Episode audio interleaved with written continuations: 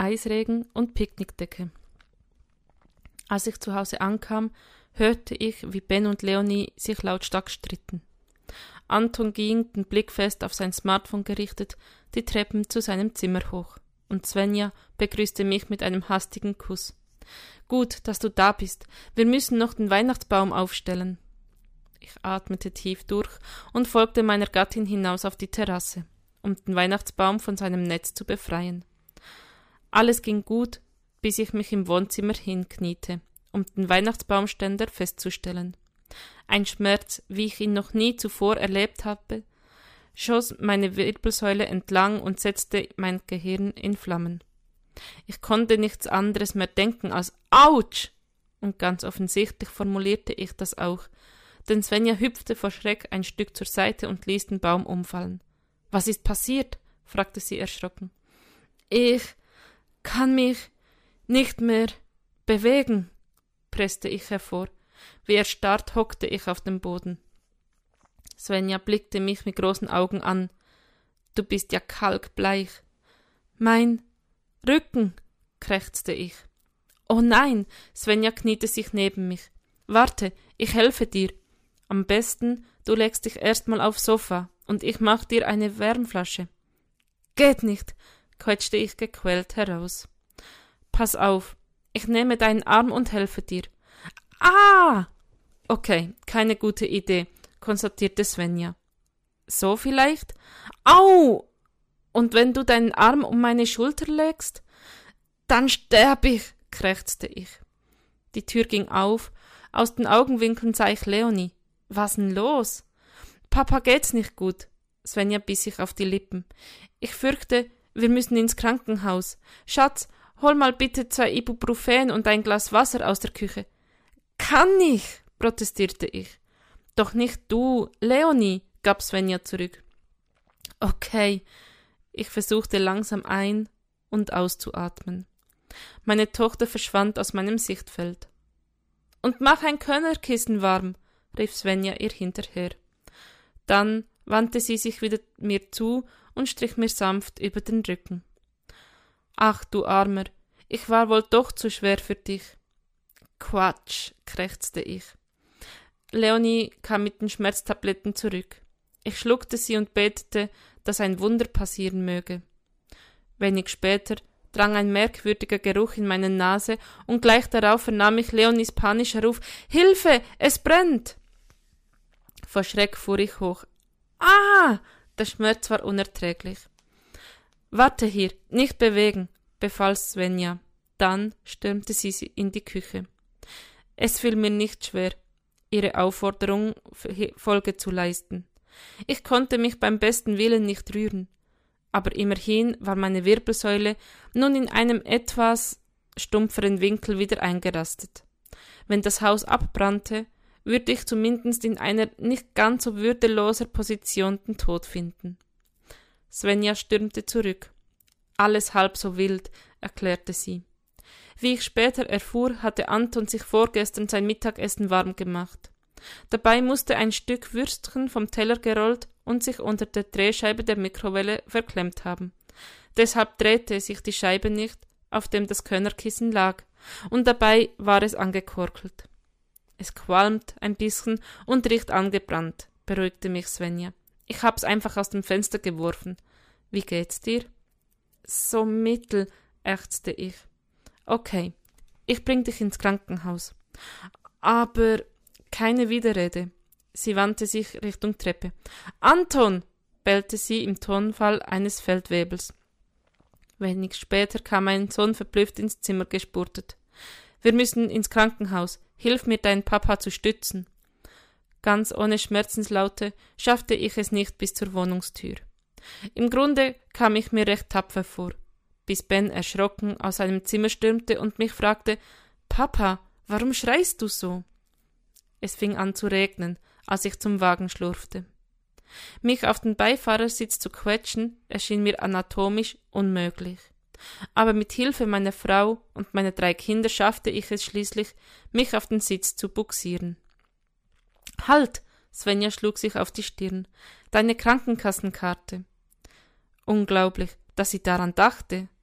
Meine Brieftasche ist noch in meinem Arbeitsrucksack, erklärte ich angestrengt. Ben, hol schnell Papas Rucksack, wies meine Frau unseren Jüngsten an. Endlich war alles beisammen und wir fuhren los. Vielleicht wirken die Tabletten ja bald, versuchte Svenja mich aufzumuntern.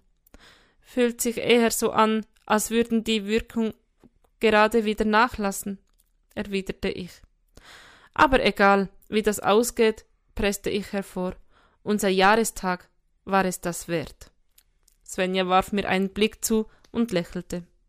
Als sie sich wieder der Straße zuwandte, stieß sie einen Schrei aus und trat voll in die Bremse. Der Wagen schlitterte unkontrolliert über die spiegelglatte Fahrbahn. Seit letzter Nacht war es sehr kalt. Offenbar war der nun einsetzende Regen sofort auf dem eisigen Asphalt gefroren. Nach wenigen Metern Rutschpartie griff das ABS. Es ruckelte und auf beängstigende Art und Weise. Entsetzt riss ich die Augen auf, als ich den Grund für Svenjas abruptes Manöver entdeckte. Ein weißer Lieferwagen war gegen eine Laterne gefahren und stand schräg auf der Fahrbahn. Wir rutschten genau darauf zu. Svenja kurbelte verzweifelt am Lenkrad. Der Spalt zwischen dem Heck des Lieferwagens und dem Bordstein schien winzig. Das schaffen wir nie im Leben. Gleich kracht's, schoss es mir durch den Sinn. Instinktiv schloss ich die Augen. Ich wartete auf das unvermeidliche Geräusch sich ineinander verkeilende Blechs. Stattdessen rumpelte es kurz, dann blieben wir stehen. Ich riss die Augen wieder auf. Wir standen auf der Straße, der Motor war ausgegangen. Irgendwie waren wir an dem Wagen vorbeigerutscht, ohne auch nur einen Kratzer abzubekommen.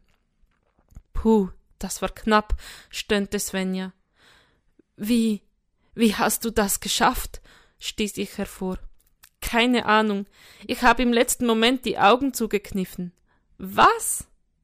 Svenja lächelte verlegen. Ich schätz mal, da waren gerade mindestens zehn Schutzengel im Einsatz. Ich sah in den Rückspiegel.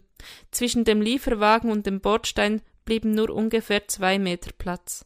Es war ein riesiges Wunder, dass unser Auto weder mit dem einen noch mit dem anderen kollidiert war. Und das bei einer wilden Schlitterpartie auf spiegelglatter Straße. Unfassbar. Kurz darauf kletterte ein sichtlich schockierter junger Mann aus dem Lieferwagen. Er wandte sich um und half einer Frau heraus. Sie hielt sich ihren kugelrunden Bauch und wirkte extrem blass. Täuschte ich mich, oder war da ein großer nasser Fleck auf ihrem Rock? In jedem Fall hatten die beiden bei der Glätte große Schwierigkeiten, sich auf den Beinen zu halten. Der Lieferwagenfahrer saß noch im Wagen. Er hatte sein Handy am Ohr und starrte uns mit offenem Mund an. Ich glaube, es wurde niemand verletzt, sagte Svenja. Sie schnallte sich ab. Ich starrte das junge Pärchen an und hatte ein merkwürdiges Déjà-vu. In meinem Rucksack befindet sich eine vakuumverpackte Picknickdecke. Svenja hatte bereits die Tür geöffnet und hielt nun inne. Aha, der Blick, den sie mir zuwarf, war schwer zu deuten. Sie ist in der Seitentasche, ergänzte ich. Und wofür genau benötigen wir eine vakuumverpackte Picknickdecke? erkundigte sich meine Frau freundlich. Sie ist wasserdicht. Ach so, stieß Svenja hervor. Na, wenn das kein Argument ist. Ihre Miene wurde besorgt. Hast du dir den Kopf gestoßen? Wir müssen die beiden mit in die Klinik nehmen, erklärte ich. Ich glaube, die Fruchtblase ist schon geplatzt. Svenja blickte zu den beiden hinüber. Ach du Schreck, warum sagst du das nicht gleich? Ich spürte, wie meine Schmerzen zurückkehrten. Die Adrenalindusche des beinahe Unfalls tröpfelte offenbar nur noch. Tut mir leid, ich bin noch etwas derangiert. Am besten, du ziehst dir Wollsocken über die Stiefel, sonst brichst du dir alle Knochen bei diesem Glatteis. Im Hauptfach des Rucksacks müssen noch welche stecken. Svenja kramte die Socken hervor. Was um Himmels willen hast du alles in deinem Rucksack? Ein heißer Schmerz jagte mein Rücken hinauf. Ist ne hm, längere Geschichte, presste ich hervor. Svenja winkte den beiden zu, breitete die Picknickdecke auf dem Rückbank aus und stackste gleich darauf mit viel zu großen Wollsocken über den Schuhen zum Lieferwagen hinüber. Drei Minuten später saßen beide auf unserer Rückbank. Sie hießen Miriam und Yusuf. Svenja stellte uns vor und erklärte meinen miserablen Zustand, während sie den Motor startete. Ich warf einen Blick in den Rückspiegel. Yusuf war blass wie eine Portion Magerquark. Miriam rann der Schweiß über die Stirn. Sie hielt sich stöhnend den Bauch. Danke, vielen Dank, stammelte Yusuf. Baby kommt, Fruchtblase läuft aus. Kein Problem, wir haben eine Picknickdecke dabei, erwiderte Svenja. Etwas leiser fügte sie hinzu, aus welchen Gründen auch immer. Die Fahrt in die Klinik gestaltete sich schwierig. Aufgrund der glatten Straßen war es überall zu kleineren Unfällen gekommen. Im Schritttempo kämpften wir uns durch die Nebenstraßen. Während ich versuchte, meinen Schmerz wegzuatmen, unterhielt sich Svenja mit dem Perchen. Ich bekam nicht alles mit, aber mir fiel auf, dass sie sich nicht nach ihrer Herkunft und dem Grund ihres Hierseins erkundigte. Beide waren unverkennbar Flüchtlinge, aber Svenja thematisierte das nicht. Stattdessen sprach sie über Schwangerschaft und Geburten in einer Art und Weise, wie nur Frauen es können. Inzwischen hatten wir die Autobahn erreicht. Nach etwa einem Kilometer Schleichfahrt bremste Svenja abrupt ab. Drei rote Kreuze auf den beleuchteten Schildern über der Autobahn verkündeten den Grund ihres Manövers. Vollsperrung. Die gesamte Autobahn war dicht. Nichts ging mehr. Im nächsten Moment stieß Miriam einen markerschütternden Schrei aus.